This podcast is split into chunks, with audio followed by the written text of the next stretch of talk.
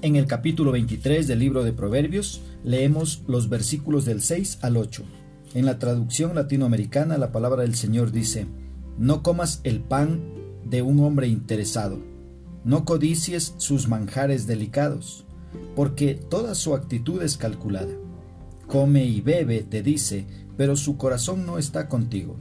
Tendrás que vomitar el bocado que hayas comido, y habrás perdido tus buenas palabras. ¿Qué nos expresa el escritor?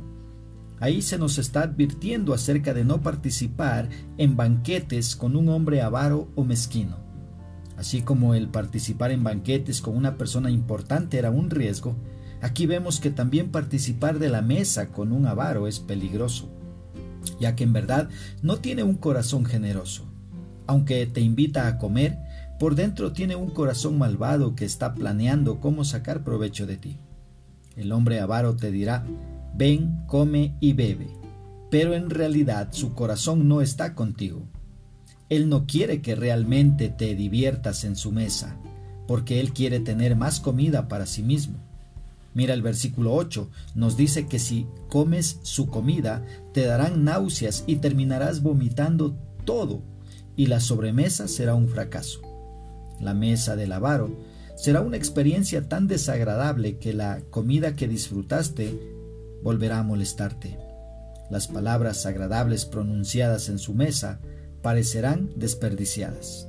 ¿Cómo podemos aplicar esta porción bíblica a nuestra vida? Primero, cuando invitemos a alguien a comer, hagámoslo de todo corazón y con el deseo de tener un verdadero compañerismo. Nunca invites a alguien con intereses ocultos.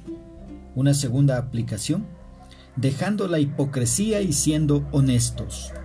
Una tercera aplicación, teniendo mucho cuidado de quedar atrapado por la avaricia.